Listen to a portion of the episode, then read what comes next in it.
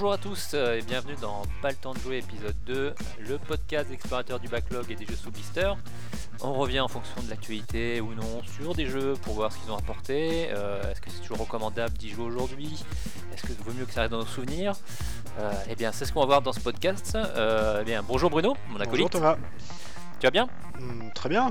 Bon, écoute, aujourd'hui c'est l'épisode 2, donc euh, avec plus de premier micro pour moi, donc ça devrait être pas mal. Euh, donc aujourd'hui, tu as un sujet euh, assez intéressant. On continue d'ailleurs avec Electronic Arts par rapport au premier épisode. Mhm, Tu nous et, parles de quoi? Alors, et après, promis, j'arrêterai. hein. Euh, je, je prépare déjà la suite. Mais euh, je vais parler de Mirror Edge, qui est un jeu qui est sorti justement en même temps que Dead Space. Mais qui n'a pas eu le même destin. Et, et de la suite qu'on a attendu très longtemps et qui a déçu beaucoup de gens à l'époque. Je voulais voir si c'était toujours justifié ou si c'était de la, de la hype retombée. Enfin, tu sais, comme, comme souvent, on, a, Mm. on est déçu par un jeu euh, parce qu'il apportait pas tout ce que tout ce qu'on voulait, mais il peut avoir des qualités. Donc, euh, donc j'ai testé ça. Euh, toi, tu y as pas joué, je crois. T'as joué au premier. Alors moi j'ai joué au premier, j'ai pas fait le 2, effectivement j'attendais un peu fébrilement, euh, un peu comme tous les fans de- du premier, le deuxième, mais euh, les tests ont bien refroidi, je crois que tu vas nous confirmer ça d'ailleurs. Bah oui, plus ou moins, mais enfin, ouais, je vais je vais un peu explorer. Déjà, je vais parler du premier. On en parlera. Et moi, mon sujet, bah écoute, euh, je fais un peu comme toi dans, dans un monde plein de couleurs. Euh, bah, je parlais de Borderlands euh, suite à l'annonce du 3, donc euh, je vais revenir un peu sur la saga. Euh, pareil, un peu ce qu'elle a apporté, est-ce que ça vaut le coup d'y jouer? Et là, je crois qu'on est à l'opposé de Mirror Edge. on va voir ça. Ouais, de toute façon, on n'est pas très hyper objectif. On y a passé quoi euh, 500 heures à tout, tout- facile à nous deux? Moi, je pense que quelque chose comme ça, en vrai. Facile. ok, bah de toute façon, c'est un bon sujet ça. C'est un bon sujet. Bah écoute, bah, pas le temps de jouer, bah c'est parti.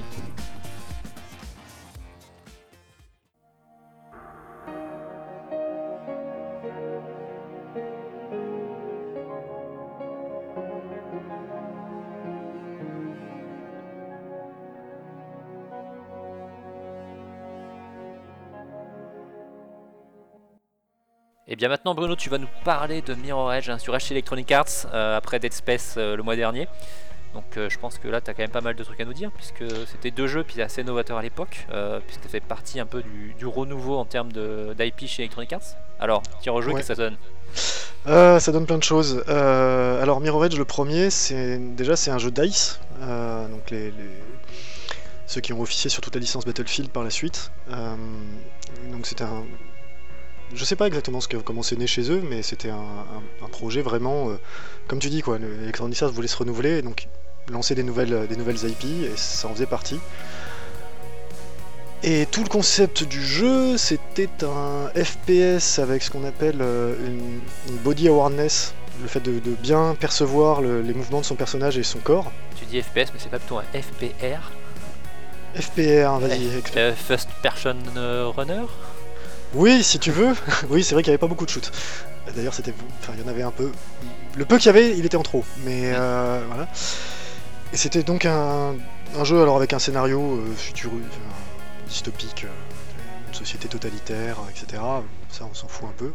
Euh, c'était pas le, le plus intéressant du jeu, mais qui avait justement une approche comme ça où on, on incarnait euh, un, une, une- une, d'ailleurs, euh, livreur de messages euh, justement dans cette euh, société totalitaire où pour, pour être discret, les gens se livrent comme ça, se donnent des petits enregistrements à des livreurs qui sont chargés de, de faire le boulot euh, discrètement.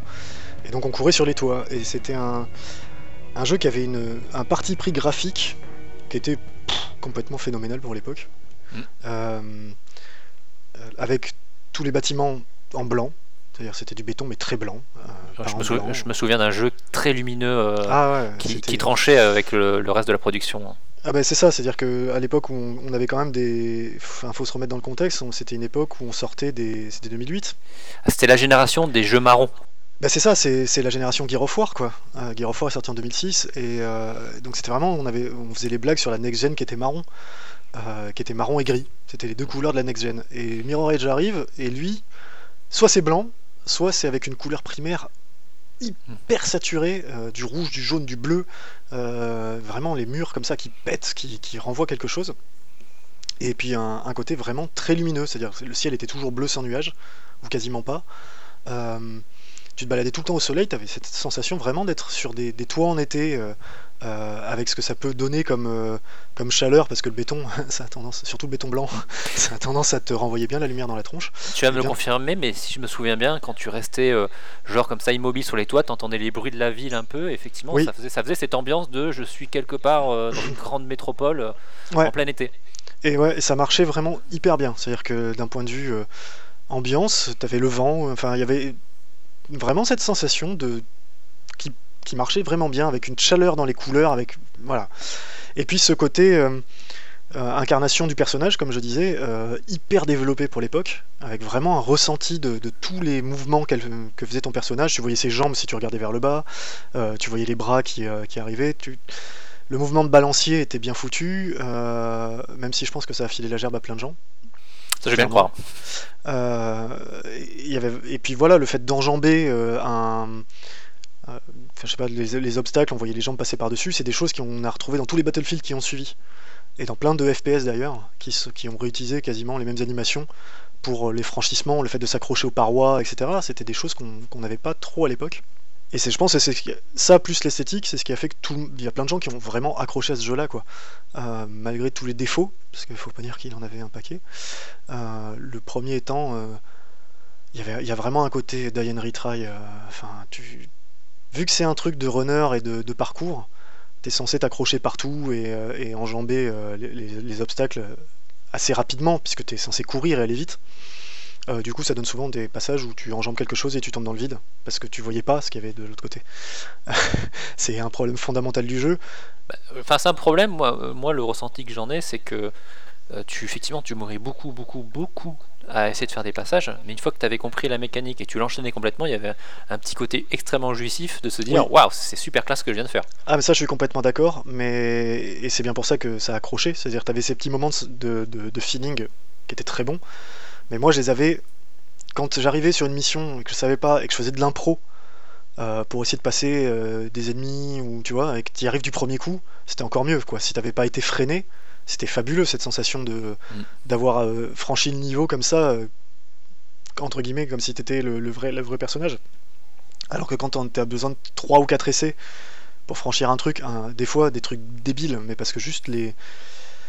Comme dans tout ce genre de jeu à l'époque et euh, dans les Prince of... Parce que ça reprend en fait la mécanique de, de Prince of Persia. hein. Tu peux courir sur les murs, tu peux, tu peux grimper. euh, Enfin, le Prince of Persia Sound of Time. Je parle, hein, les Mhm. épisodes 3 et récents. C'est vraiment la même mécanique quand tu regardes dans les faits. Euh, sauf que Prince of Persia, ils avaient justement trouvé la petite combine pour, pour t'éviter des fois le, le- de crever bêtement, de remonter le temps. Ça te permettait, tu vois, tu faisais une erreur, tu remontais le temps de quelques secondes, et hop, tu, réenchaînais ton passage et t'avais pas tout le truc à te refaire. Et bon, Mirror Edge, il n'y a pas ça. Alors c'est pas très grave en soi, moi ça me dérange pas fondamentalement. Le Reta, il y a plein de jeux qui le font, mais il y a quand même des passages où je suis mort en boucle. Parce que je savais même pas quoi faire, où t'as un, t'as un truc limité et t'arrives pas à enchaîner le, ce qu'il te demande. C'est vrai que dans mes souvenirs, euh, quand même le jeu avait quand même des repères vraiment visuels, euh, les tubes rouges, etc. pour savoir où tu devais aller. Mhm. Mais que des fois quand même tu te retrouvais à dire euh, est-ce que ce que les développeurs, enfin ce que j'essaye de faire, est-ce que c'est ce que les développeurs ont prévu de faire? C'est ça. Et puis, euh, non, mais comme je te dis, quoi, il y avait vraiment des moments où moi j'étais. Voilà, tu t'essayes trois fois un truc, tu comprends pas, tu y arrives pas, et en fait, comme tu dis, ils avaient pas prévu ça, et tu dois passer par, par ailleurs. Donc c'est voilà, il y a un petit manque de lisibilité, euh, comme je disais là-dessus, qui est pas, très grave. Moi, ça m'a pas empêché de prendre euh, vraiment plaisir au jeu, surtout qu'il était vachement varié au niveau des environnements. Il y avait quand même des, puis y des moments qui étaient vraiment, vraiment bien, quoi. Euh, je sais pas si tu te souviens le moment dans le barrage avec euh, où tu te retrouves à- à faire du, du slalom sur des poutres, euh, des poutres métalliques, etc. Enfin, il y avait des trucs sympas. Alors, et même si les combats étaient pas, euh, étaient pas géniaux, parce que le, le fait de ramasser les armes, euh, enfin, dès que tu avais un flingue dans les mains, c'était une catastrophe. Une vraie catastrophe. Il n'y avait pas d'ailleurs des, des succès parce que si tu finis les jeux sans tuer personne, ce genre de choses? Ah, honnêtement, ça je sais pas, peut-être. Euh, faudra que je regarde. Mais, le, mais par contre, les combats avaient un côté intéressant, c'est-à-dire que le but n'était pas de buter. Le but c'était d'a- d'a- d'approcher de l'adversaire. Une fois que tu l'avais, que tu t'es au corps à corps, en général un ou deux coups, il était, il était par terre quoi. Mm. Euh, donc c'était, c'était, ça continuait cette espèce de philosophie, tu sais, de, parcours justement où ton but c'était tu slalomais, tu courais, tu, faisais des trucs de fou, tu arrives sur le gars, hop, tu le neutralises, tu passes au suivant. Et ça pouvait être fait de façon vachement fluide. Et pareil, ça, tout en, conservant du coup le côté, euh, le côté vachement sympa du jeu. C'est vrai que c'était vraiment. tu pouvais, quand tu arrivais à bien enchaîner, mm. c'était extrêmement plaisant et, visuellement ça, ça rendait très très bien. C'est ça, et tu pouvais nettoyer un niveau. voilà. Alors visuellement, il n'a pas vieilli du tout le jeu. Euh, le fait que ce soit hyper simple graphiquement, avec des grands bâtiments, en, avec des textures euh, de béton blanc et, mm. coloré, ça fait qu'aujourd'hui, euh, moi j'ai aucun problème à le relancer. Il y a juste les personnages qui sont un peu moches. c'est un jeu qui a été fait en parallèle. Dice développait le Frostbite, leur moteur, le moteur qui a fait tous les Battlefield par la suite. Donc celui-là, il a été fait sur l'engine. Et clairement, ouais, les persos, les personnages ne sont pas, sont pas fabuleux, mais, mais t'en croises pas beaucoup, quoi. Donc c'est pas très grave c'est vrai que c'était un jeu où tu avais l'impression quand même de passer la moitié de ton temps, voire la, la plupart de ton temps, tout seul en fait. Mm. Ouais, mais c'était pas, pas grave. Non, c'était pas désagréable. Mm. Moi j'ai vraiment des, bons souvenirs et je l'y ai rejoué. Alors, je le conseillerais pas forcément à tout le monde parce que c'est un jeu qui a du coup un, peu vieilli là-dessus euh, sur certaines mécaniques. Mais euh, il se laisse jouer encore quoi. Ça, faut pas s'attendre à une claque énorme comme ça a pu être à l'époque, euh, entre autres parce que je te dis le, le côté parcours. Ah, des petits problèmes d'ergonomie et de dans les combinaisons de touches des fois c'est un peu le bordel tu t'y retrouves pas beaucoup c'est ça manque un tout petit peu de fluidité et puis surtout qu'il y a des jeux qui sont sortis en trop de temps euh, tu parlais euh, de fait de courir sur les murs quand on voit par exemple un Titanfall 2 mmh, en, termes de vitesse de déplacement et de gameplay c'est extrêmement euh, poussé on retrouve peut-être un peu cette idée de qu'on avait dans Mirror Edge donc exactement et, en plus un peu plus fluide donc voilà donc le jeu est encore bien aujourd'hui mais c'est pas c'est pas voilà c'est pas la peine de le relancer, c'est pas forcément. Euh, à moins qu'on ait envie de se faire un trip nostalgique. Ou pour ceux qui n'ont jamais joué. C'est ça. Euh, et là-dessus, bah, ils ont laissé dormir la licence parce qu'il s'est pas très bien vendu, hein, comme, euh, comme ça arrive. ils ont laissé dormir la licence pendant très longtemps, surtout que DICE s'est retrouvé très très très très très très occupé avec les Battlefield, puisque suite au succès justement des Battlefield 3, 4, 5 et ainsi de suite. enfin le 5 n'était pas sorti, mais mm. voilà. Et Electronic Arts a fini par annoncer Ok, on vous a entendu, on va faire une suite. Et moi, j'étais chaud bouillant en me disant euh, S'ils arrivent à faire, euh, je sais pas comment, mais à corriger les quelques petits problèmes qu'ils ont sur le, premier, euh, il y a vraiment moyen de faire quelque chose de, super bien. Je crois qu'on était tous très très hypés à l'époque. Hein. Ah ouais, ouais, ouais, quand ils ont annoncé la suite, super quoi. En plus, sur le Frostbite, qui est un moteur qui en qui envoie quand même graphiquement, tu te dis super ceci dit, euh, vu euh, les dernières informations sur les autres studios qui sont forcés de bosser sur le Frostbite et qui disent c'est pas du tout adapté pour autre chose qu'un FPS euh, comme Battlefield, est-ce que par hasard ça n'a pas joué sur les résultats du jeu? Je pense que non, parce que c'est un, c'est DICE qui le fait, donc c'est leur moteur, ils le connaissent par cœur. deux, c'est un FPS. C'est un FPS qui reprend beaucoup de contrôle de Battlefield en fait. Donc non, je pense pas que ça ait joué. Après, euh, le problème c'est qu'ils ont, ils ont cherché, je pense, à... Comme je te disais, le problème du, Mirror Edge pour moi, c'est ce côté d'Ian Retry où certains, passages tu vas crever 5-6 fois avant de trouver par où passer et, avoir ce sentiment justement d'avoir franchi le truc. Et un moyen simple d'arriver à faire que le joueur euh, ait ça de façon fréquente, c'est de l'amener sur des niveaux qu'il a déjà vus. Tu sais, de te faire repasser plusieurs fois par les mêmes passages. Et donc forcément, quand on va te l'amener avec euh, des gardes qui te coursent ou un petit truc en, plus, tu vois, un petit twist, c'est pas grave, tu vas savoir par où passer parce que t'es es, venu, t'as mémorisé le trajet, etc. Et donc ils se sont dit, on va faire un open world. Parce que du coup, l'open world, tu passes ton temps à l'arpenter, etc. Et c'est la fausse bonne idée dans toute sa splendeur, euh, parce, que, parce que ça détruit complètement le jeu. c'est une catastrophe. Leur open world, il est pas intéressant. Euh, le fait que tous les bâtiments soient blancs et bah, t'as aucun point de repère. Moi j'ai passé mon temps à pas savoir où j'étais, à ouvrir la carte pour me dire par où je passe, euh, alors que j'ai arpenté le jeu dans tous les sens. Euh, en plus, ils ont, vraiment pris la recette open world Ubisoft, avec plein d'activités à la con à faire, mais, vraiment débiles, qui te sortent du trip en permanence. C'est-à-dire qu'il faut, faut quand même imaginer que tu as des gars qui t'attendent sur un toit pendant des plombes euh, pour te donner un truc à une mission annexe euh, à 2 francs, euh, donc d'aller livrer ça. Après tout, c'est ton boulot. Mm. Donc tu vas livrer le message. mais ils te donnent le truc, et là ils te disent Bon, bah là maintenant c'est urgent, hein, t'as 30 secondes pour y aller. Malgré qu'ils t'attendent, depuis 3 heures. Voilà, ça fait, ça fait c'est 8 heures de jeu que tu le croises, parce que tu passes par là tout le temps, et que, et que le gars il t'attend. Et quand tu te donnes le truc, et t'as 30 secondes. Et en plus, pendant ces 30 secondes-là, il te raconte sa vie.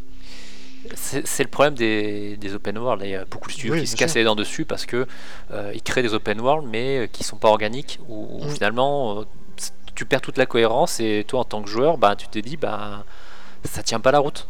C'est ça. Et là, le, le- donc là, ça tient pas la route, les dialogues sont débiles. C'est-à-dire que vraiment, les missions annexes où les mecs te racontent leur vie. euh, Attends, t'es dans une société totalitaire où tout le monde est sur écoute, et le mec il te raconte sa vie à, à un livreur, quoi.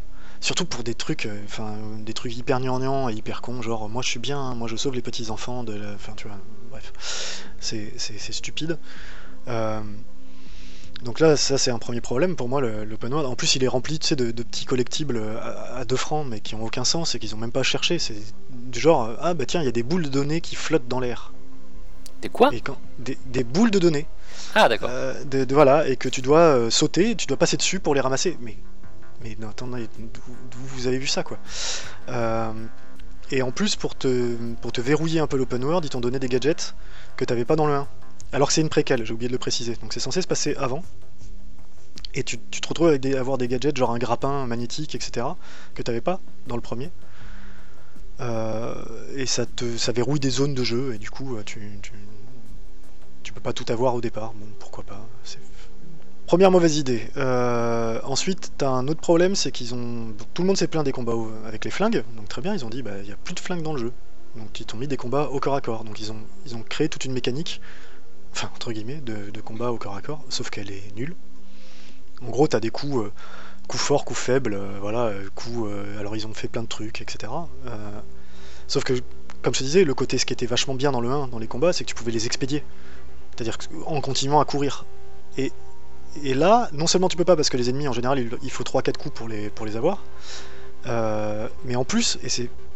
Tu pourrais éventuellement, parce qu'en général tu arrives à les basculer dans le vide ou ce genre de choses, mais dans ce cas-là, il faut bien concevoir les endroits où tu places tes ennemis. Pour que justement tu aies une possibilité, tu vois, de, de, le décor. Et là, la plupart des affrontements, ils se font dans des places carrées, où t'as 4 mecs qui débarquent, et toi tu t'es obligé de te les friter en arène, euh, une arène débile quoi. Alors, arrête-moi si je me trompe, mais dans le premier, il y avait aussi qu'une grosse partie des combats qui était justement sur la gestion du désarmement de l'adversaire. Ah bah c'était le c'était le but, c'est-à-dire que dans le premier, il fallait que tu arrives au corps à corps pour désarmer le mec. Euh, éventuellement après tu pouvais choper son arme et, et- ou pas, mais c'était comme ça que tu fonctionnais. Il Mm. y avait que ça.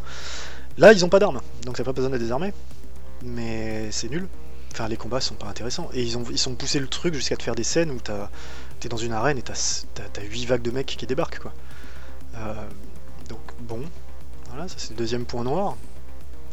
Euh, après le le point positif quand même, je vais pas cracher sur le jeu, hein, c'est que comme je disais, c'est le Frostbite, donc c'est très beau, clairement. Même si euh, ça a un côté beaucoup plus froid que le premier.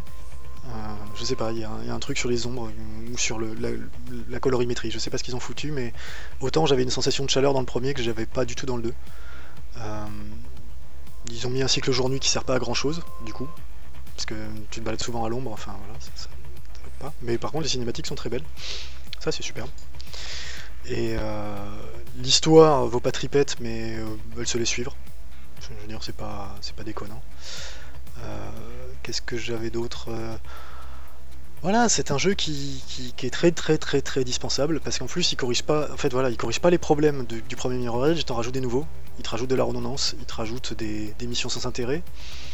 Et ils s'en sont bien rendus compte parce que, comme tu disais dans le premier, il y avait un, pour te guider un petit peu, il mettait en surbrillance rouge euh, les objets que tu pouvais utiliser pour, pour arriver sur le chemin que tu devais prendre. Enfin, à peu près quoi. Et là, ils se sont rendus compte que bah, dans un open world, c'était un peu compliqué d'avoir que ça, parce que des fois, tu le vois pas. Donc, euh, donc ils ont rajouté un truc, c'est une espèce de fantôme euh, rouge, tu sais, vaporeux, Oui, bien sûr. Qui fait le passage devant toi. Mais ce qui fait que t'es tout le temps guidé. T'es con... Enfin, tu vois, tu ne fais que suivre un truc Et c'est désactivable ça ou c'est. alors, c'est désactivable, moi je l'ai fait, parce que ça m'a rendu complètement fou. Euh, honnêtement, j'avais vraiment l'impression de suivre un- une traînée. euh, Je parlais du fil d'Ariane, tu sais, Mm. euh, dans, dans le dernier épisode sur Dead Space, en disant que je trouvais que c'était un truc qui cassait le jeu. Mais là, c'est le fil d'Ariane puissance euh, 200, quoi. C'est dès que tu lances une mission, t'as ça, et tu, qui te dit par où passer exactement en permanence. Enfin, c'est hallucinant, c'est un truc qui aurait dû avoir que dans le tutoriel, pas, au-delà. Et euh, le problème, c'est que du coup, moi, je l'ai désactivé dans le. Parce que, parce je pétais un plomb, et il y a certains endroits où, honnêtement, avec, euh, avec juste l'aide des, des éléments euh, interactibles, je m'en sortais pas. Je savais pas où aller, et je. Il y, a des, y a des endroits qui sont labyrinthiques avec aucun point de repère, etc. Et tu passes à côté du truc, tu l'as pas vu parce que t'étais étais en train de courir. Après tout, c'est le but du jeu. Le but, c'est ça, c'est d'aller vite. Et, et vu que c'est un open world et que bah, des fois juste, mais juste aller à la mission, je tournais en rond depuis pendant 10 minutes et je pétais un plomb. Donc je suis allé dans les options, j'ai réactivé le truc pour trouver l'entrée de la bouche de machin que j'avais pas vu quoi. J'ai l'impression, quand tu me dis ça, qu'ils se sont rendus compte euh, au test euh, du jeu que finalement euh, le game design était mau- mauvais, donc on va rajouter une feature pour aider le joueur. C'est ça, sauf que c'est de la merde. Ça marche pas comme ça quoi. Oui, non, carte- c'est pour essayer de rattraper une erreur Ouais, finalement de game tout à fait. design. Tout à fait. Et la minimap est pourrie d'ailleurs. Enfin, elle est, elle est très design, hein. mais c'est, voilà, c'est pas bien. Les musiques sont moins bonnes aussi, tiens. Les, les premières musiques, les, les- les musiques du premier étaient vachement sympas. Elles avaient un côté très aérien, très. euh, bah, toujours pareil. cette- moi, je remets ça dans cette idée d'été chaleureux, tu sais. euh, c'était des musiques légères, euh, euh, qui contrastaient d'ailleurs avec l'histoire qu'on te racontait. Mhm. Et là, c'est des trucs beaucoup plus pam pam boum boum, un peu, un peu lourd. Enfin, tu vois, qui, qui pour te mettre de la pression, etc. pour montrer le côté plus sombre du personnage, parce que c'est la préquelle, tu vois, les origines. Mais en fait, bon, c'est le même groupe. Les musiques sont pas mauvaises, de toute façon, c'était des trucs qui étaient plus des musiques d'ambiance. C'est ce que j'allais dire, oui. Mais, du coup, ça participe à ce côté, euh, un peu dommage de, l'ambiance que tu perds. Et le dernier point noir que j'avais, euh, comment te dire? Donc, tu as toujours le côté d'Alien Retry. Tu as l'esthétique pour moi a été modifiée, pas forcément en, en bien. Et voilà, bon, le scénario pas fabuleux.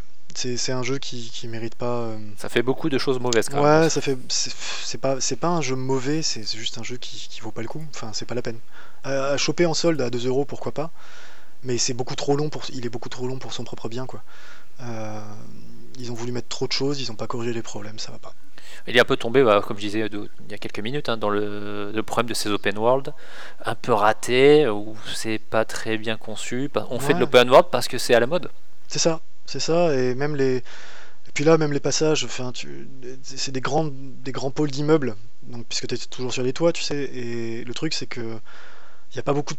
pas beaucoup de points où passer d'un pôle d'immeuble à l'autre, donc tu passes ton temps à courir. Enfin, non, ça, ça va pas, ça, ça va pas. Bon. Bref, Et- je conseille pas. Tu C'est- conseilles pas, ouais, donc euh, ben écoute, euh, Mirror Edge, euh, Catalyst, euh, Deliveroo édition, je crois qu'on va passer. Hein.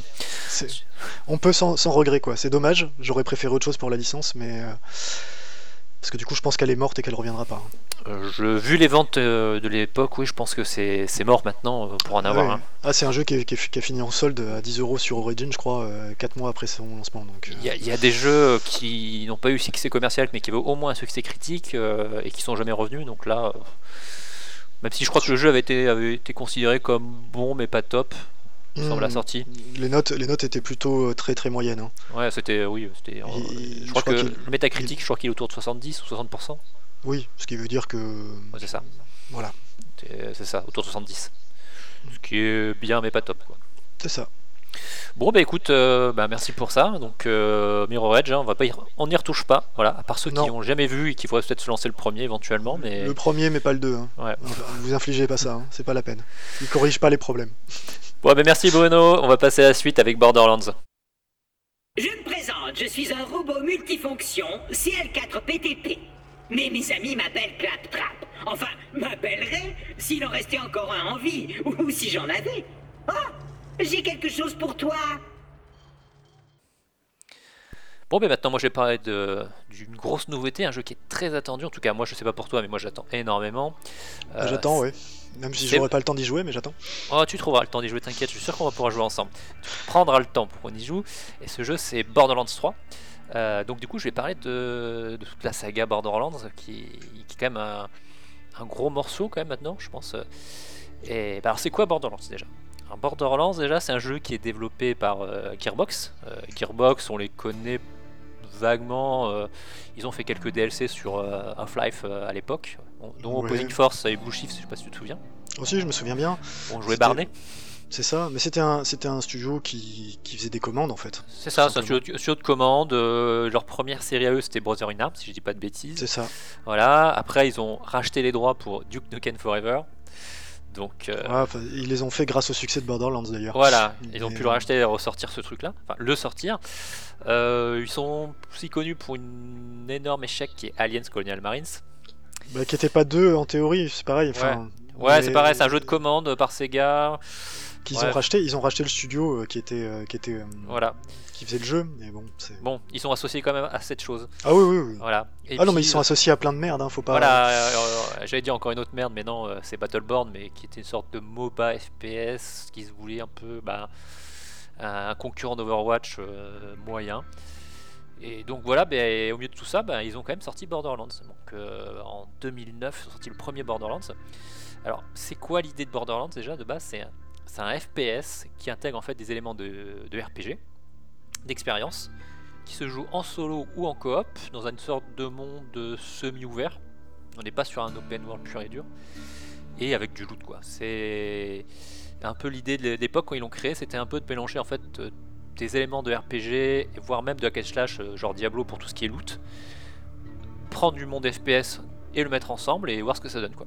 Alors, même si, euh, juste, hein, je vais faire une, toute petite par- Je parenthèse, même si je pense que le, le- le Borderlands, le développement a, a rebooté euh, juste après l'annonce du jeu en fait, au grand public. Parce que rappelle-toi, le pro- le- quand ils ont annoncé Borderlands, donc ils avaient fait une superbe cinématique où le jeu avait absolument rien à voir avec euh, ce qu'on a eu euh, au final. Euh, on n'avait pas de, on n'avait pas cette cette patte graphique en, en cel shading très particulière. On- Il n'y avait pas question de loot des armes ni quoi que ce soit. Ça devait être un FPS assez classique sur un monde post-apocalyptique. Manque de bol pour eux. Euh, ID Software a annoncé en même temps Rage. Oui.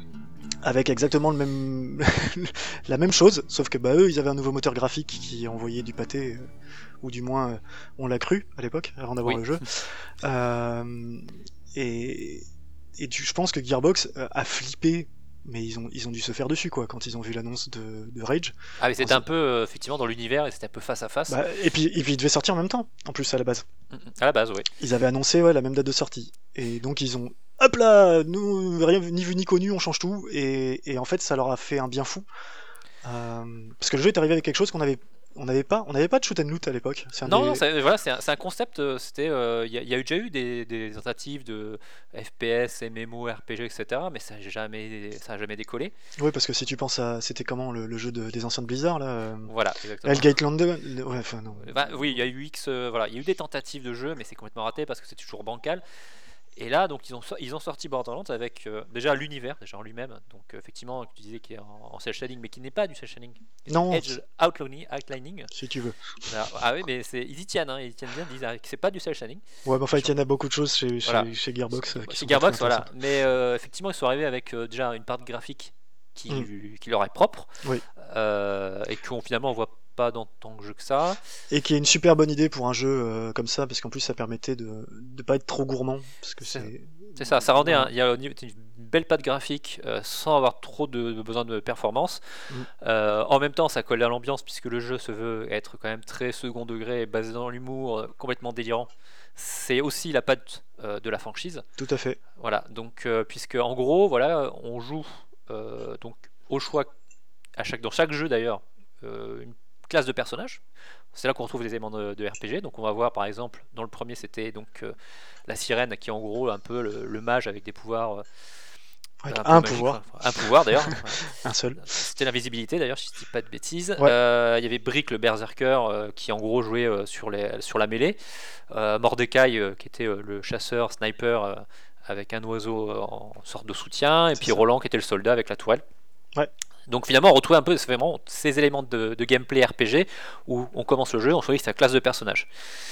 Et ensuite, dans le jeu, donc on, on a cette, toute cette partie expérience qu'on gagne en faisant des quêtes et en éliminant des, des ennemis, qui permet ensuite de euh, gagner, avoir des, des compétences dans trois arbres de compétences, qui souvent sont classés genre offensif, défensif, soutien. Mm.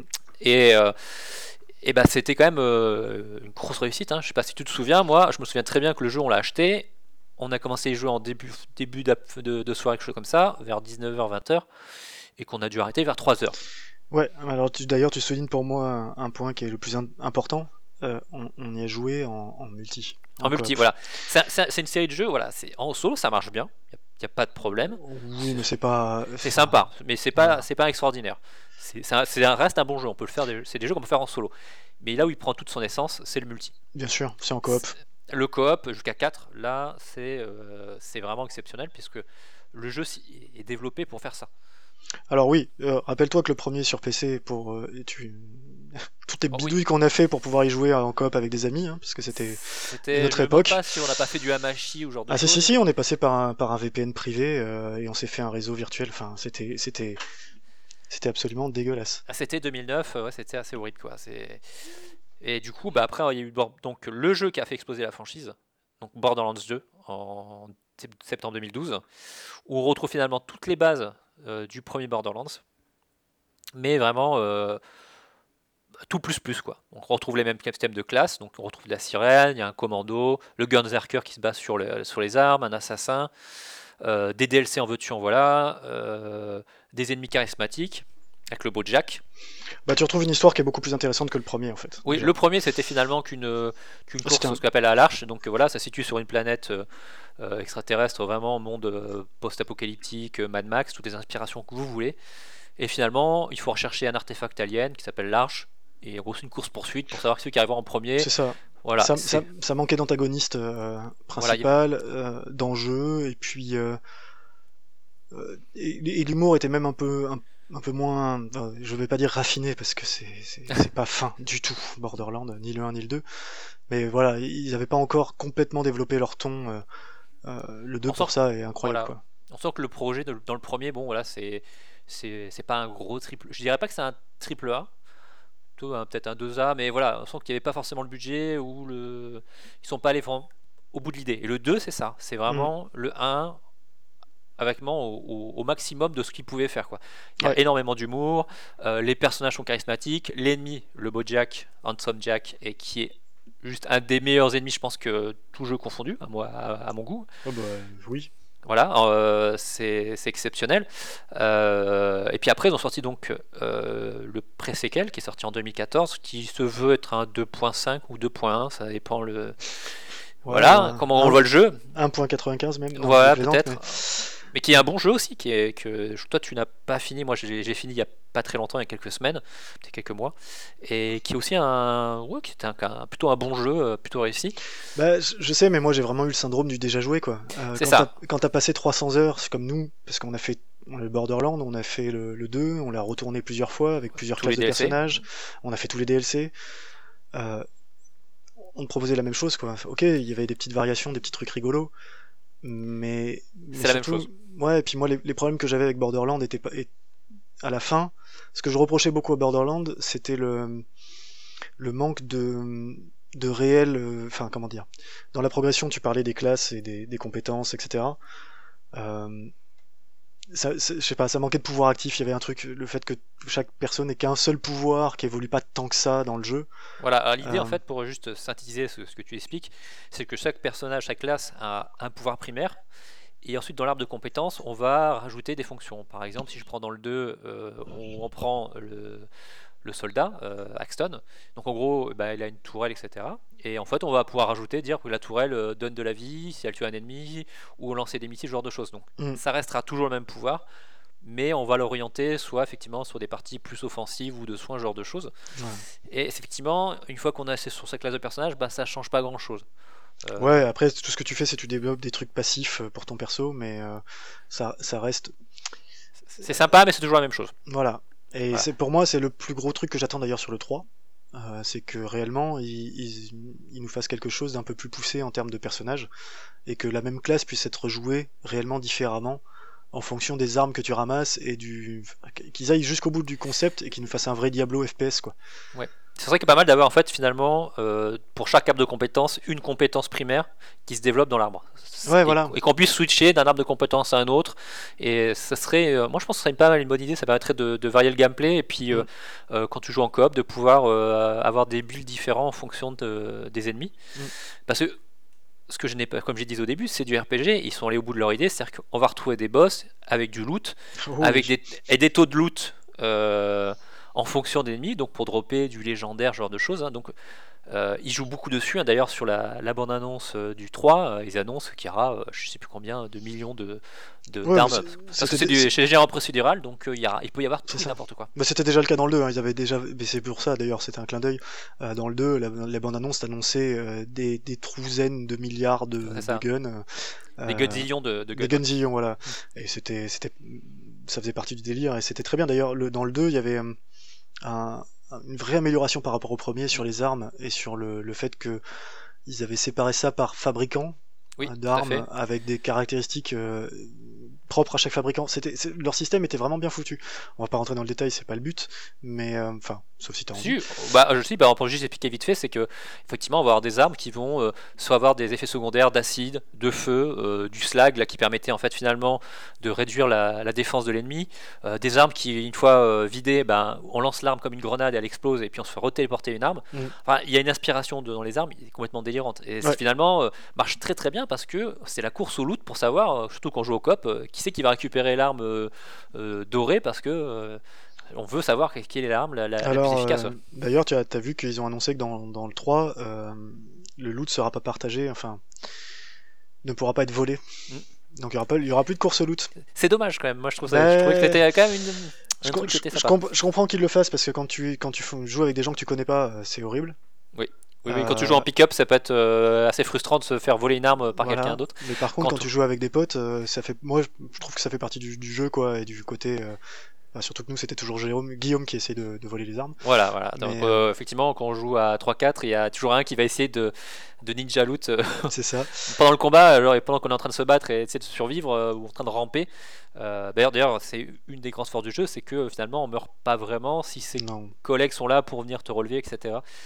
C'est euh, très dynamique comme combat. hein. Il faut dire aussi que le gameplay, euh, j'en ai pas vraiment parlé, mais c'est c'est quand même euh, du FPS un peu rapide, euh, c'est assez nerveux. C'était très nerveux, ouais. Puis il y avait un, un bon feeling sur les armes, c'est-à-dire que c'était, alors c'était très aérien, Mm. comme comme comme gameplay, c'est-à-dire que tu, tu sautes beaucoup et tu sautes haut de mémoire. Alors, on n'est pas dans un jeu totalement réaliste du tout. Voilà, c'est ça. On est bien d'accord. Enfin, tu, tu sautes de très très haut et il n'y avait pas de falling damage, je crois d'ailleurs. J'ai pas le souvenir. Je sais plus, effectivement, c'est. euh, Pourtant, j'ai relancé, mais j'ai pas fait attention, j'avoue que. Ouais, il y avait de la conduite de véhicule avec une physique très particulière. Ah là, qui, qui d'ailleurs avec plein de véhicules différents. Euh, Ouais. la, la on peut dire que la conduite est nulle. Mais Ouais, mais c'est pas grave, c'est rigolo. C'était rigolo parce que oui, on pouvait facilement faire n'importe quoi et c'était assez drôle de, de se taper la bourre avec des potes euh, dans, dans les décors. Donc d'ailleurs les décors, pour en parler vite fait, c'était un peu des- le point faible du, alors, du premier parce que finalement c'était la génération marron, on en parlait tout à l'heure. C'est ça. Euh, en gros, c'est du désert tout le temps, donc c'est marron, c'est gris, c'était pas très fun. Le 2 a essayé de rajouter pas mal de, de diversité à ce niveau-là. Et il y a plutôt très bien réussi d'ailleurs. Et voilà, c'est un peu comme tu disais pour Mirror Edge, c'est très coloré. Il y a vraiment des, des niveaux très très sympas. Je dirais même vulgaire, mais c'est volontaire et assumé. Voilà, c'est- coloré mais vulgaire, effectivement, ça, ça bave de partout. Mais euh, ça colle à l'ambiance du jeu. Mm. Donc Non, non, euh, à il- ce niveau-là, le- graphiquement c'est beau. Oui, c'était un jeu qui, qui tenait, qui tenait bien la route et, euh, et qui avait non, qui avait un, enfin puis il y avait des centaines de trucs. euh, Enfin, tu te souviens de tous les bonus que tu as accumulés, quelle que soit ta classe, parce que tu as fait euh, 2 milliards de, de headshots, enfin ce genre de Voilà, choses. et c'est un, jeu- c'est un jeu qui est très généreux au niveau du contenu. Mm. C'est-à-dire que même déjà dans le jeu de base, quand il s'est sorti, déjà en termes de durée de vie, c'est un jeu qui mettait peut-être euh, 20, 30, 40 heures de jeu en fonction si on faisait les quêtes secondaires. Facile, ouais. Ouais, facilement. Euh, il y avait effectivement beaucoup de défis qui permettaient de gagner des points pour améliorer ses compétences. Donc il suffisait Mhm. euh, de tuer X euh, ennemis, etc. euh, genre de choses. Et ça permettait encore d'avoir du contenu. Il y avait toutes les classes de compétences à débloquer par classe. Mhm. Et puis il y avait quatre classes à jouer. Donc euh, techniquement il y avait la possibilité de rejouer le jeu. Et en plus il y avait du New Game Plus. Et au final, en termes de DLC, alors ils ont eu quoi 4, 4 DLC de campagne? Alors il y a eu le premier effectivement, il y a eu 4 DLC, puis dans le, le 2 il y a eu deux Season Pass en fait, avec, euh, pff, oh, il y a au moins 4 gros DLC, mais il y a eu aussi des DLC secondaires avec des arènes, genre de choses. Et puis il y a eu deux persos, euh, deux nouvelles classes. Il y avait eu, alors dans le, dans le 2 il y avait donc la Necronancer, Ouais. euh, qui Et le était un Psycho. personnage, euh, et le Psycho exactement, Euh, donc c'est génial ça aussi, c'était un, pers- un personnage qui jouait en fait un des ennemis qu'on pouvait, et dans le Mm. pré-sequel ils avaient rajouté donc euh, la possibilité de jouer Handsome Jack, donc le brut Jack, donc Ah c'était oui. génial, et la baronne qui était la sœur d'Amerlock, un des personnages principaux du, du, enfin personnage secondaire non joueur du 2. Ouais, mais qui te suit depuis le début. euh, Voilà, et qui avait eu un DLC d'ailleurs, euh, Oui, tout à la fait. chasse. ouais. Il y a un propre, son propre DLC. Euh, donc en fait, il y a quand même du contenu en, DLC malheureusement. Mais il y avait souvent des promos, donc c'était Ouais, mais enfin, quand un jeu, quand un jeu de base déjà te fournit 40 heures de gameplay, que, que- et surtout que c'est un jeu comme ça, c'est un jeu sur lequel nous on a joué pendant pendant des mois en fait. Voilà, euh, moi dérange. regardé, j'ai regardé mon Steam, euh, Borderlands 2, je suis à 278 heures. Ça m'étonne pas. Voilà, donc en termes de générosité, si on y revient, c'est parce qu'il y a des choses à faire, qu'il y a toujours moyen de rejouer, et qu'on peut refaire le jeu avec une autre classe, rejouer avec ses amis, et ça permet quand même d'y passer du temps. Oui, c'est ça. Pour moi, c'est des jeux. Donc oui, rajouter un rajouter un, du contenu avec un DLC me, me choque pas du tout quoi. Oui. Sachant que les Attends, les season pass, euh, ils t'en livrent, c'était pendant deux ans, on avait 4 DLC je crois, et c'était C'est 30 ça, voilà. Pour une trentaine d'euros, c'était pas c'était pas déconnant quoi. Non, non, c'était pas déconnant, surtout que les DLC étaient quand même très qualitatifs. Euh, pour ne pas citer le, le dernier du, du 2 qui était donc euh, Tiny Tina Assault on Dragon Keep, euh, qui était juste génial. Enfin, le concept, euh, en fait, où on jouait finalement les personnages d'un jeu de rôle papier qui était joué par les personnages du premier Borderlands dans le 2. Je crois que c'est mes plus gros fous rires sur tout le tout, tout le jeu. euh, Où là, ils sont lâchés, effectivement, les développeurs à dire bon, ben, on, on va mettre toutes les références qu'on veut. Euh, on va faire de voilà, on va faire des, des blagues méta de tous les côtés. euh, Mm. C'était incroyable avec des références à Game of Thrones, euh, au- au- la quête principale du Borderlands 2, c'est impressionnant. Et d'ailleurs, euh, c'est la grosse force des Borderlands, c'est qu'il y a des Easter eggs partout, oh, à peu près. ouais. partout, partout, partout, partout. Il y a, il y a moyen de, de- de- vraiment de voir des trucs incroyables. Il y a des références à Dark Souls, il y a des références à Minecraft, aux Tortues Ninja, à une quête sur Top Gun, je sais pas si tu te souviens. Alors je Ah, me souviens de celle des Tortues Ninja, c'était dans le 1 je crois d'ailleurs. Euh, je sais bon, plus c'est un ou deux, voilà, peu importe. Mais euh, alors Top Gun, euh, Si, il y avait Ah, un en fait, il, il fallait si, effectivement, si, t'avais un match de volley si. parce que le- un des pilotes avait été exclu du match de volley et qui disait qu'en gros il fallait aller, euh, voler le ballon pour les Oui. empêcher de jouer. et, et- et tu arrivé sur une base avec que des pillards qui étaient avec des lunettes de soleil et qui étaient torse nu. C'est ça, exactement. Ouais, ouais, c'est ça. Ah, Voilà, il y avait des trucs comme ça, il y a des, des- des séquences sur euh, Seigneur des Anneaux, je crois, je sais plus, il y avait un, un personnage qui se jetait dans les flammes comme ça. Oui, oui, non, ah oui, il y non, avait mais de des, références à des mêmes sur internet, sur Double Rainbow, et trucs comme ça. Enfin, partout, partout. Et ça peut, même des fois, il y avait, je me souviens même dans le 2, euh, une référence où en gros il y avait un, un tag d'un panda déguisé comme David Carradine dans Kung Fu. Donc, euh, voilà, Kung Fu Panda, d'accord. Enfin, ça, ça- ça bave de références à, à- de pop culture de partout. Bah, c'est surtout que voilà, ils ont un univers qui est complètement barré, donc ils, ils ont absolument aucune limite. Ils ont pas de contrainte de faire un truc cohérent. Ils s'en foutent et ça se voit et Et ça marche. et ça marche, ça marche. C'était un jeu, ouais, ça marche super bien moi Borderlands. Enfin, ouais, j'ai regardé là, à l'instant. euh, moi, j'ai Steam m'annonce 194 heures sur le 2. Alors Et- d'ailleurs, euh, puisqu'en ce moment là c'est euh, c'est Game of Thrones qui, qui est un peu euh, qui passe à la télé, enfin qui, qui est en train d'utiliser la diffusion signal. Dans Borderlands 2, il y a des références à, Game of Thrones où vous pouvez gifler euh, Geoffrey euh, non-stop. Voilà, donc pour ceux qui veulent, euh, peut faire plaisir, vous pouvez faire ça dans le dernier DLC de Borderlands 2. Donc il y, a- il y a plein de trucs comme ça, c'est génial. Bah tu vois d'ailleurs du coup j'ai regardé, il m'annonce que sur le Borderland j'ai joué 83 heures, ce qui est déjà pas mal, et Borderland 2 euh, presque 200. Donc ça veut bien dire que le- il y avait quelque- Et Il y avait un gap. euh, il y avait un À gap tout niveau. énorme. Ouais. Parce que les, les DLC étaient sympas. Hein. De, du, premier, premier moi je me souviens euh, le le- l'île du, du docteur docteur Ned. Ned, euh, voilà. voilà. C'était génial. les- D'ailleurs, euh, les personnages secondaires, on j'en ai très peu parlé, mais euh, Claptrap, le robot, euh, qui est juste Mm. devenu la mascotte de chez Gearbox et de la franchise, euh, qui est juste pff, extrêmement incroyable. Euh, le Docteur Z et son frère euh, maudit euh, Ned, Hammerlock, euh, enfin. Ouais, c'est un- c'est un- il y a une galerie de personnages euh, tous plus débiles les uns que les autres et, euh, et voilà, c'est un jeu, euh, c'est comme on dit, Et en- c'est un jeu généreux quoi. c'est un jeu généreux et en plus, par rapport au personnage, il y a quelque chose qui est rare à souligner, c'est le doublage français. Oui. Euh, qui est extrêmement réussi. On voit bien qu'ils ont pris du soin. Les doubleurs sont des doubleurs connus, le plus souvent. Mhm. Euh, donc par exemple, Lobo Jack qui est, ju- qui est doublé par le- l'acteur qui fait Cartman dans, dans South Park. Et ça, ça- ça marche très très bien. Euh, et voilà, tous les il y a une, galerie de personnages euh, plus excellents les uns que les autres. C'est, super. Et, et en plus, on voit bien que c'est un jeu quand même qui a marqué son époque, puisque quand même il y a beaucoup de jeux qui sont inspirés, hein, parce que euh, faut dire ce qui est. Tout à l'heure, tu parlais de Rage. Quand je vois les, les trailers de Rage 2, euh, Alors, où Ça, ils je- mettent, du, ils mettent du fluo, des punks rigolos, etc., je me dis, tiens, c'est bizarre, ça me rappelle quelque chose quand même. Mais c'est ça que je trouve le plus, le plus rigolo dans l'histoire, c'est que on, on arrive quand même.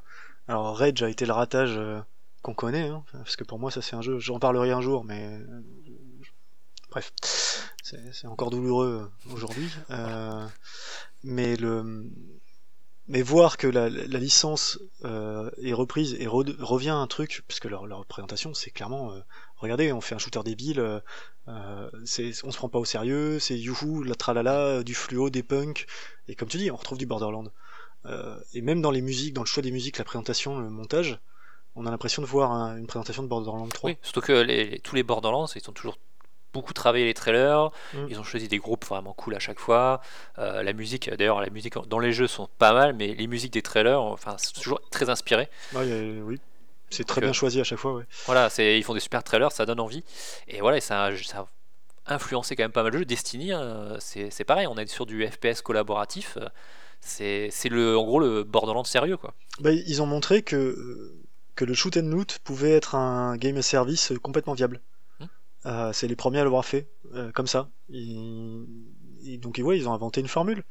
Le... Enfin, une formule. Ils ont prouvé que la formule était viable. Ouais, du c'est coup, ça, peut- ça va marcher, voilà. c'est- tous les- ont- tous les Destiny, Division et autres se sont engouffrés là-dedans, même, les, même Warframe, pour, euh, pour prendre, euh, même si c'est un peu particulier dans le cas de Warframe. Non, sur Mais- du TPS, mais c'est c'est la, même- c'est la même idée. C'est on, on va prendre une base FPS euh, militaire, etc., tout ce qu'on veut, et puis on va la décliner avec effectivement du jeu service, du loot, euh, des season pass, et voilà, ça marche. Et ça, et ça a permis au studio de croître euh, beaucoup plus que ce qu'il était euh, au départ. Voilà, qui est, qui est venu effectivement euh, maintenant, enfin un acteur qui compte quoi. Et, et euh, Borderlands 3, bah, bah, c'est le, le gros titre à venir de cette année. Je pense qu'en septembre, euh, ça va faire un, un gros carton, Euh, même s'il sort sur l'Epic Game Store. hein. Moi, Ouais, moi, personnellement, ça, ça me pose aucun problème. Oui, pareil. Voilà, euh, je le prendrai quand même. hein. Je pense que je, le précommanderai peut-être, je ne sais pas. On verra. Bon, de toute façon, Mais- après, euh, Gearbox est en tel euh, conflit avec Valve que c'est pas étonnant. Oui, c'est euh, ça. Mais depuis le temps qu'il je pense qu'il travaille sur euh, le Borderlands 3, puisque ça fait quand même un paquet de temps que Randy, Pitchford euh, entre guillemets tease le truc en disant on travaille sur un, tri- un titre triple A, mais on peut pas vous l'annoncer, mais on travaille sur un jeu important chez nous, etc. Ça fait des années. Là, ils l'ont enfin annoncé donc euh, à la PAX et ils ont fait des, des vidéos aussi de, de présentation technique à, à la GDC. Donc le jeu euh, est plutôt plus qu'avancé. Il y a eu quand même pas mal aussi de, de tweets de développeurs qui annoncent quand même du contenu assez lourd. J'ai vu récemment un, un- des ingé sons qui expliquaient qu'ils avaient développé plusieurs milliers de, de morceaux sonores pour les, pour les armes alors qu'on était à quelques centaines pour le, le 2. Je, je pense qu'on peut s'attendre à du contenu assez Ouais, massif. quoi. alors, oui, ça je n'en doute pas. Euh, après, moi, je reste un peu. euh, J'ai peur. Ah, euh, oui, mais moi aussi j'ai peur sur euh, tout ce qui est. Est-ce qu'on va avoir du loot box Est-ce qu'on va avoir du, Ben, des, je- des con- des ouais. conditions de DLC un peu abusives euh, Alors, il y, a- il y a de ça, et puis il y a, il y a est-ce que. Comme je te dis, moi, c'est le, c'est le pré-séquel en fait. Est-ce que ce sera fait- pas un 2.5 cette fois Tu comme tu disais Voilà. tout à l'heure, il y avait le 2.1. Est-ce que ce sera pas un 2.5 Ouais. C'est que le, le pré-séquel, moi j'ai regardé pour le coup, j'y ai joué 4 heures. hein. Donc euh, vraiment, moi, il m'est tombé littéralement des mains. c'est dommage parce que c'est pas un mauvais jeu. hein, Moi, franchement, mais je- Mais je, je dis pas le contraire, mais c'est encore une fois, si j'avais pas joué aux deux comme j'y avais joué, je pense que j'aurais adoré le pré-sequel. Oui. Euh, mais là, c'est juste que. Ouais, c'est. Donc, j'ai vraiment du mal à, remanger le même plat, tu vois. Ben, c'est vrai que là, quand on, voit le trailer, moi ça me donne envie. Mais par contre, j'ai quand même l'impression de voir le 2. Bah, c'est ça. C'est Voilà. exactement ça. Et donc, comme je te dis, si, pour moi, si les classes, ils ont pas complexifié le système de classe, euh, ça c'est une option. Hein. Alors, s'ils le font pas, pourquoi pas, mais dans ce cas-là, qu'ils proposent autre chose. Mm. Euh, je, ouais, je, je suis. J'ai peur. Oui, Je- voilà. je dirais pas que j'ai peur, mais je redoute effectivement d'avoir l'impression de jouer au même jeu. Et parce Euh, que, parce que souvent, en plus, le succès qu'a eu le 2 euh, a tendance à bloquer les, les studios euh, en se disant euh, on va juste raffiner la formule et pas, et pas, et pas la repenser. Or, c'est. euh, Borderlands, ça commence à dater, hein, il est sorti en. 2014. Enfin, le premier sorti en s'appelle en 2009, le- Ouais, le 2 en 2012. ouais et le, des- le pré-sequel en 2014, mais qui est pas vraiment. euh, Enfin, ça a été développé en plus par euh, 2K Australia, qui Oui.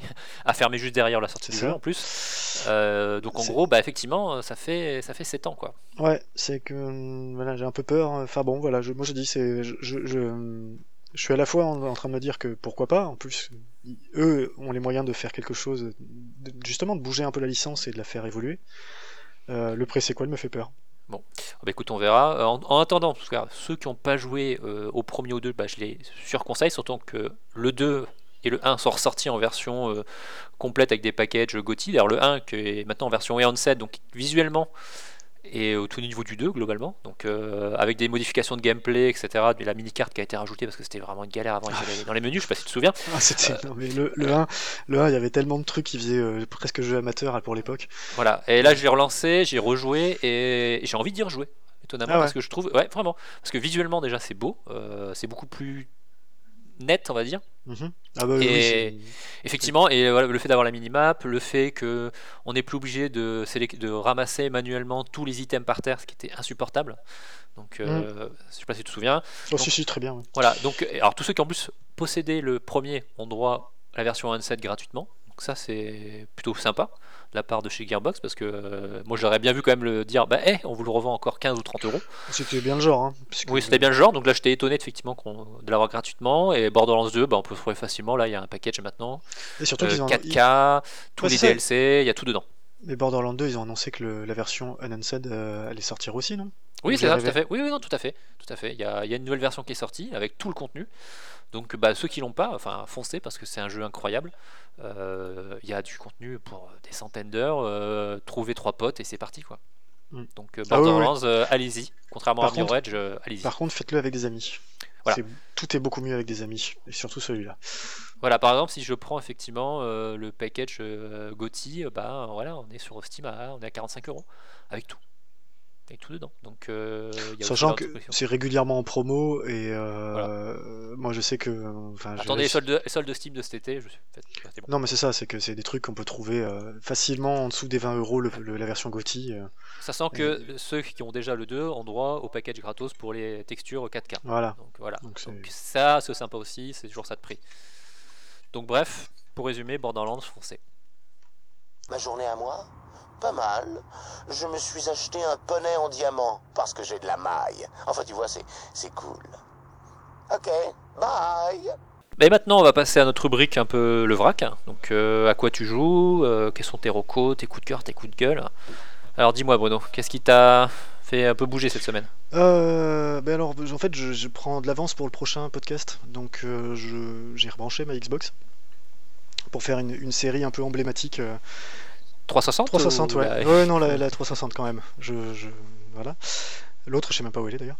Euh, mais et du coup, je suis tombé sur un jeu euh, qui était sur mon, qui était installé dessus, que j'avais dû acheter euh, à l'époque en solde. J'avais même oublié l'existence de ce truc. C'est I Am Alive. Alors, on va la faire courte. hein. C'est pas très bon. C'est un jeu qui est sorti en 2012 par Ubisoft, alors que la société française à la base qui faisait le jeu avait fait faillite. Euh, promis. Ouais, déjà, ouais, ça promet. Mais c'était un jeu qui, à l'époque, moi, m'avait bien plu dans son approche. C'était, il, il parlait d'un jeu de survie dans un monde post-apo, mais à l'époque, c'était pas si répandu que ça. Euh, on n'avait pas bouffé des caisses et des caisses. Euh, et puis, ils avaient promis un truc pas, pas un shooter, euh, un truc où, ouais, où il fallait gérer ses balles. Tu vois, presque un, presque un vrai survival, quoi, où il fallait gérer sa bouffe, etc. Donc, j'étais resté un peu un peu sur cette idée-là, que ça pouvait être un jeu intéressant, et quand Ubisoft l'avait refilé à son studio Shanghai, euh, Ubisoft Shanghai, ils n'avaient pas beaucoup de bons jeux à leur actif. Euh, Et surtout, c'était pas un studio qui faisait surtout du support. voilà, c'est ça. Et... et le jeu est sorti, il n'a pas eu de très bonne presse, moi je l'ai acheté en solde, euh, voilà, à l'époque. Euh, et puis je l'avais lancé, je- j'avais dû jouer une demi-heure et, et oublier le jeu. Et donc là j'ai relancé.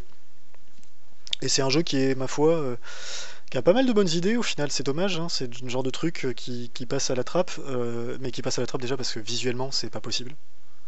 c'est, c'est- C'est moche. ah, c'est, c'est, c'est- c'est pire que moche, enfin, c'est horrible, c'est, de l'Unreal Engine. On parlait de, tu vois, de, de- la fameuse génération euh, next-gen marron. Marron. Euh, là, il n'y a même pas le marron, c'est un jeu qui est gris.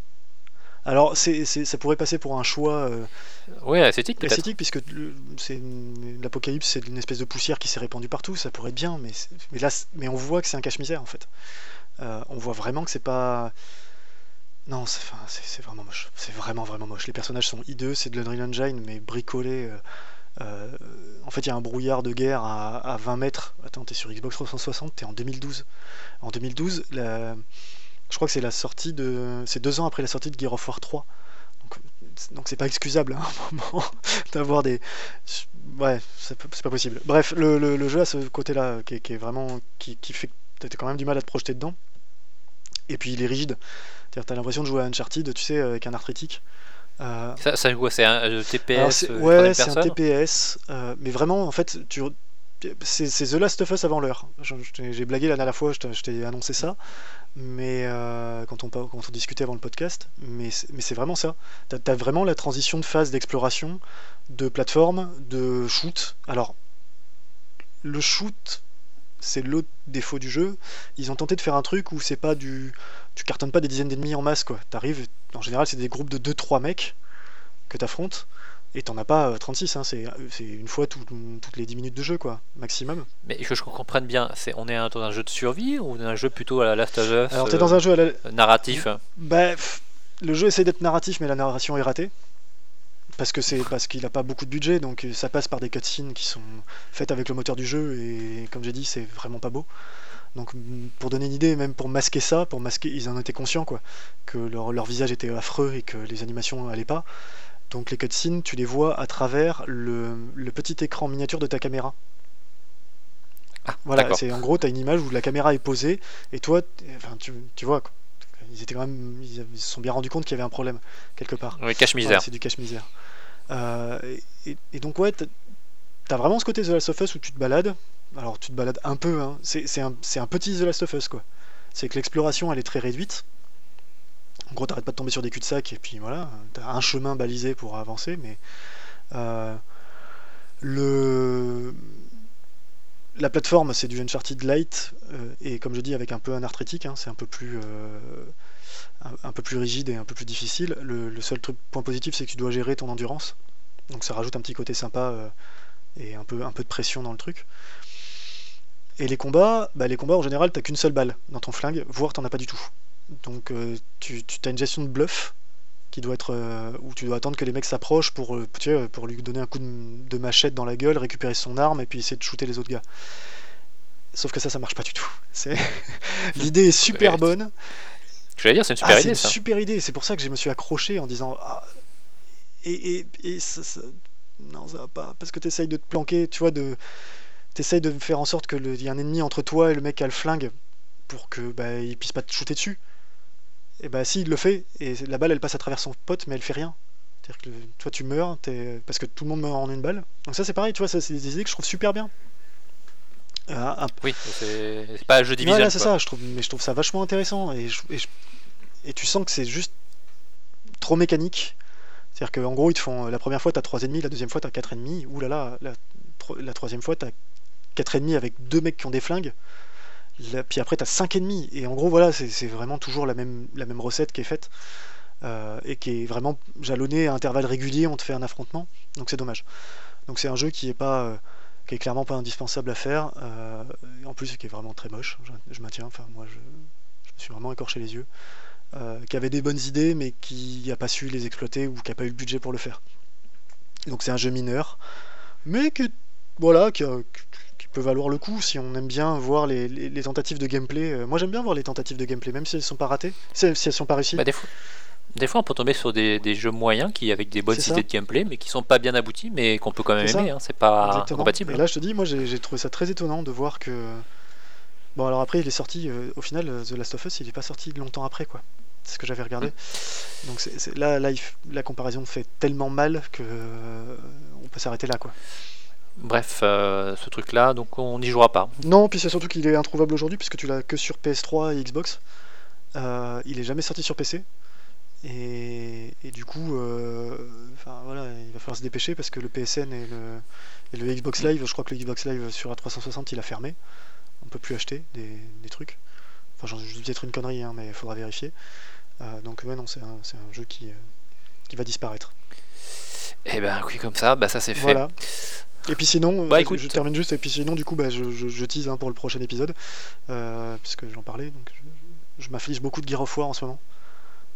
Beaucoup, beaucoup. Voilà, j'en parlerai plus en détail euh, plus tard. Tu, nous- tu feras Voilà. un gros épisode. Bah écoute, moi c'est un peu, c'est un peu le même style. Euh, Enfin, euh, moi j'ai joué donc à Left Live, encore du live. Non, je plaisante. On va pas parler des mauvais jeux. Non, hein, ça c'est va bon. aller. Désolé Square Enix, hein, je sais pas ce que vous faites, mais bon. Euh, non, non, mais il y a effectivement, moi j'ai relancé aussi euh, Nier Automata, donc j'en parlerai, je pense, je, je- quand j'aurai fini pour faire un épisode, parce que je pense qu'il y a beaucoup à dire. Il y a un jeu qui est plus récent, mais euh, non, moi ce que je voulais, je voulais revenir en fait surtout sur un, bah, un coup de gueule, un truc qui m'énerve un peu. Et suite à l'article de Polygon sur euh, ce qui se passe chez, un peu chez Epic, euh, bah, sur un peu cette culture du crunch euh, qui existe dans le, dans le milieu du jeu vidéo. Donc bah, on apprend quoi dans cet article? Ben, simplement chez Epic, bah, ils n'ont pas su gérer le, le succès de Fortnite et que ils ont été obligés de cruncher, de cruncher encore en permanence en fait leurs équipes pour tenir des plannings, sortir des mises à jour très fréquentes. Et du coup, qu'est-ce qui se passe? C'est qu'on a des développeurs qui bossent, qui font des heures sup non-stop, qui bossent le week-end, avec une, culture de la peur euh, qui est en place. En gros, bah, si tu viens pas bosser le week-end, bah, ton CDD il sera pas renouvelé. Euh, si tu viens pas bosser le soir et euh, jusqu'à 3h du matin, 2h, et ben peut-être que ton CDD sera pas renouvelé. Et puis euh, voilà, en, en fait, on va mettre la pression en permanence sur les équipes de développement. Et euh, malheureusement, bah, c'est encore un énième exemple, puisqu'on a eu l'exemple de chez Telltale où, où la culture du crush était, ah, était permanente. On a eu l'exemple euh, chez, euh, chez Rockstar pour euh, Red Dead Redemption où un des patrons se, se vantait en disant euh, chez nous euh, les développeurs ont travaillé tant d'heures, c'est génial. Ouais, et, puis, euh, puis- et puis Rockstar avait un long passif à ce niveau-là qui, était, qui était bien connu de leur pratique en plus. Donc, euh, non, non, Oui, surtout, surtout venant d'un studio euh, qui a extrêmement de moyens, qui a vraiment beaucoup de moyens et qui peut se permettre de prendre le temps de sortir ses jeux, le temps d'embaucher et de former ses, ses développeurs pour justement faire les jeux dans les bonnes conditions. mais ouais. c'est- c'est Et- c'est Bah, inacceptable. inacceptable, mais je pense qu'en plus c'est ça qui est, c'est ça qui est terrible dans cette histoire-là, c'est que les, quand tu les écoutes parler, il y en a plein qui te disent que ah non non non, euh, c'est par le crunch qu'on fait des bons jeux. Ils, ils- ils mais sont ça, encore persuadés, et chez Rockstar entre autres, euh, il a eu une interview où il le disait clairement, il disait que pour lui, tu ne peux pas faire un Red Dead Redemption 2 s'il n'y a pas de crunch. C'est pas possible, euh, parce que alors je sais plus quelle justification il donnait à ça, euh, entre autres qu'il y a toujours un moment où tu, tu veux pousser ta limite et tu veux faire un truc vraiment incro- incroyable, etc. Et que ça, ça nécessite que les gens s'hyper investissent. Et je trouve ça Ce qui est- débile. Voilà. c'est- d'autant plus débile qu'il y a donc certains studios, euh, par exemple Ubisoft, le- euh, qui eux disent ben, nous chez nous il n'y a pas de crunch. de façon très limitée. Euh, ou très limité parce que vraiment c'est qu'on n'a pas le choix ou qu'on est sur le bouclage du jeu à la fin mais c'est très limité. Ou là récemment Respawn donc euh, les anciens de chez Infinity Ward euh, qui ont sorti après euh, Titanfall et là qui sont sur Apex ont clairement annoncé chez nous il n'y aura pas de crunch. Les plannings seront respectés et ils seront pas accélérés pour faire plaisir parce qu'on ne veut pas cruncher les équipes. C'est devenu un argument marketing aussi. Bah, c'est devenu, mais à juste titre, c'est-à-dire que le, c'est quand même une industrie où il n'y a pas beaucoup de vétérans en général. Euh, les gens ils partent tôt parce que Bah, là, on est dans la, effectivement, on arrive dans les générations, euh, les, les- effectivement, les développeurs qui ont 40-50 ans, qui étaient ceux de l'époque des années 80-90. Et effectivement, là, on commence à arriver dans une, une nouvelle période. Parce que, et- parce que oui, parce que même, même quand tu as 30 ans, enfin, tu, tu, il y a un moment où tu as peut-être envie d'avoir une famille, tu vois. Et une famille. euh, Oui, non, mais c'est- un problème qu'on peut retrouver dans plein de milieux de travail. Je suis sûr qu'il y a plein de gens, euh, toi ou comme moi, qui se trouvent dans des périodes de bourre où effectivement, bah, on crunch notre travail. Mais il ne faut pas que ça devienne une habitude et surtout pas un argument marketing. Et ce qui est terrible aujourd'hui, c'est quand il y a des gens encore en 2018-2019 qui vont vendre en disant chez nous on fait du crunch et c'est que ça, on va faire des bons jeux grâce à ça. Alors que non, ça ne fait que tuer les personnes. Après, que certains développeurs, euh, des indés ou ce genre de choses, font du crunch, mais c'est leur propre choix. Mais euh, de voir effectivement que chez Epic Games, on dit bah finalement le personnel c'est du bétail et on- ils sont jetables, c'est hallucinant. oui, il y avait même dans le terme, le, terme qui était, qui était flippant dans l'article, où, euh, où un, des, un des responsables, un des managers a dit euh, Amène, Amène-moi plus de corps. Ouais, Brings More Body, Ouais. ouais. c'est, c'est... Enfin, cet article, moi, je vous le- je j'invite tout le monde à, à le lire pour se rendre compte, hein, pour ceux qui parlent anglais. Bon, il y a plein de traductions, ou des... Oui. il y a eu des comptes rendus dans la presse euh, francophone, mais c'est juste. euh, Ah oui, c'est- c'est délirant. C'est, flippant. Et en même temps, c'est ce que je te disais avant, avant, avant qu'on enregistre, le Kotaku a répondu avec un, un, autre, un autre article su- sur la même chose, sur le même sujet, euh, mais cette fois chez NetherRealms, c'est-à-dire les créateurs de Mortal Kombat, qui est absolument édifiant aussi à lire. Alors eux, c'est, ça fait 12 ans qu'ils, tournent en crunch euh, quasi Permanent. pas permanent, mais euh, vraiment Régulier. régulier, quoi. C'est tous les ans ou tous les deux ans, à chaque fois qu'il y a un jeu qui va sortir. Hop, ils font trois mois de crunch, et c'est surtout sur la tronche des comme d'hab, des, des contracteurs, hein, c'est-à-dire les, ceux qui sont en CDD pour, pour le boulot, et en profitant du fait qu'ils sont géographiquement à Chicago et qu'il n'y a aucun autre studio euh, double, enfin triple A là-bas. Euh, et enfin bon, l'article est différent, on va pas le relire, c'est sur Kotaku. Et pareil, il faut parler anglais. Euh, je pense pas qu'il y ait encore eu de traduction. Je crois que celui de celui dont tu parles, il a été traduit entre autres, on le retrouve chez Oui, oui. Gamecult. On- Oui, oui, voilà. effectivement, ils en ont parlé. Mais effectivement, c'est assez différent et c'est un peu malheureux de se dire qu'une industrie finalement qui est quand même plus nouvelle, qui est quand même une, c'est une industrie- l'industrie culturelle qui est même qui est une des plus importantes dans le monde, de voir qu'il y a des pratiques comme ça et que certains dirigeants s'en vantent. Bah, c'est surtout qu'il n'y a pas de. Enfin, on va dire un truc tout bête, hein. il n'y a pas de syndicat où ça commence. Mais Ça commence, voir- mais ça commence que maintenant. Voilà. C'est, c'est un peu malheureux, mais Euh, bon, les choses Voilà, changent. on va voir comment ça évolue dans les prochaines années, ça peut toujours être intéressant. Moi je suis, je suis très curieux de voir euh, justement ce qui, ce qui va se passer et surtout faire le parallèle avec le, le, le cinéma aux États-Unis qui est extrêmement syndiqué et qui du coup euh, fait euh, enfin, voilà, des conditions de travail hyper hyper rigides euh, là-dessus. Très cadré. cadré. Mm. Et c'est pas une mauvaise chose, hein, ça, peut être, euh, ça peut être une très bonne chose. En l'occurrence, faut voir ce que ça donne. Moi je, je- je suis intéressé de voir ce que ça va donner sur les années prochaines. Voilà, bah, c'était mon coup de gueule. je- voilà, ça, ça, m'a- ça m'agace de voir ce genre de choses parce que en tant que joueur, moi, j'ai pas envie de jouer à un jeu où je sais que des développeurs euh, sont partis en burn-out ou en dépression. Euh, Donc, Ouais. euh, donc, Et en fait, c'est d'ailleurs, un, un- je pense, un truc qu'on peut tous faire, c'est rechercher sur les, les grands jeux qui nous ont marqués, voir dans quelles conditions ils ont été faits. Euh, des fois, on a des, des belles surprises. hein. Moi, il y a un jeu dont je parlerai probablement dans un podcast futur, qui est Metroid Prime. Quand j'ai appris dans quelles conditions il avait été réalisé, j'ai eu mal pour les gars, quoi. Euh, et, et des exemples comme ça, on en a tous dans notre ludothèque. De... Surtout qu'il y a des, des exemples inverses, hein, parce que je sûr. citer, moi je pourrais traver- traverser la rivière euh, qui me sépare de, de ces gens de chez Motion Swing, euh, qui eux travaillent dans des conditions euh, visiblement euh, très collaboratives. euh, Non, mais Motion Twins, oui, voilà. c'est- même l'exemple. c'est un, ex- c'est un très très bel exemple de, de développement réussi pour Dead Cells et de mode de management. Oui, alors qui est valable que pour une petite équipe. hein. Ils le disent eux-mêmes. Oui, oui, euh, bien, oui, bien sûr, ça marche pour eux, mais je veux dire, euh, ça n'empêche pas que leur jeu est un grand Ah, jeu. leur jeu est un très très grand jeu, ça j'ai aucun souci avec ça. Euh, j'ai passé personnellement euh, beaucoup trop d'heures pour mon propre bien. Donc oui, oui, non, ça je suis bien d'accord. Mais oui, ça marche pour une petite équipe. Leur, leur méthode à elle est très particulière. hein, C'est, Oui, oui. c'est- Pour ceux qui s'intéressent, vous faites des recherches, vous verrez, c'est assez intéressant. Ouais, voilà, bah écoute, euh, on va, ça là qui clôt un peu notre, notre épisode 2. hein. J'espère qu'il a été un peu mieux structuré, euh, un peu bien. Euh, bah écoute, on se retrouve le mois prochain. Oui. Et Comme, euh, bah, Visiblement, on sait de quoi tu vas parler. hein. oui, bah oui, j'aurais fini d'ici là parce que j'ai presque fini les quatre premiers. Alors, euh, non, mais ouais, on va y Voilà, arriver. moi je parlerai, je sais pas, on verra. Peut-être Sekiro, Dark Souls, euh, j'aimerais bien revenir là-dessus, ou peut-être Nier Automata, je sais pas encore, on verra. Bon, écoutez, merci à tous. Merci à toi, Bruno. Merci à toi, Thomas. Allez, à la prochaine.